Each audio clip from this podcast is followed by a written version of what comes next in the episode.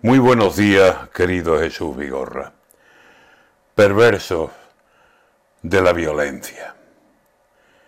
Yo no quiero más aplausos ni minutos de silencio, que bastante duele ya el silencio de los muertos.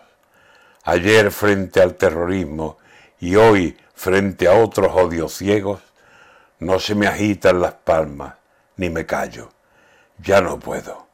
Ayer había que pedir cárcel y constante celo, mano dura contra el plomo que nos prefería muertos.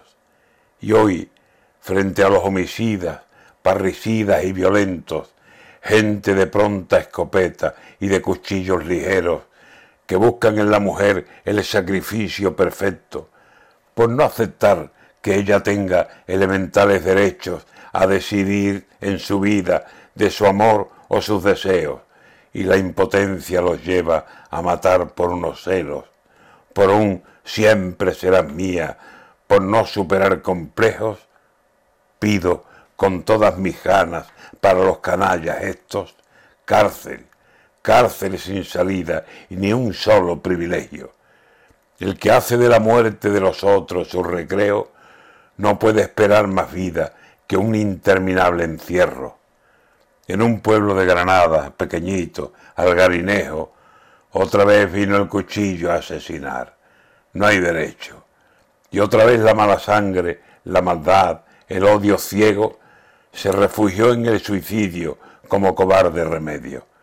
¿Qué hace falta? ¿Qué inventamos para terminar con esto? Estamos hartos de aplausos, de minutos de silencio, de andar colocando flores y velas, decir, ¿qué hacemos? Hay que endurecer las penas y hay que redoblar esfuerzos en denunciar, vigilar y con los ojos muy abiertos que la mujer se encamine a recoger sus derechos. Hay que acabar con las fieras que se creen amos por sexo y hay que cerrar para siempre, de una vez, los cementerios.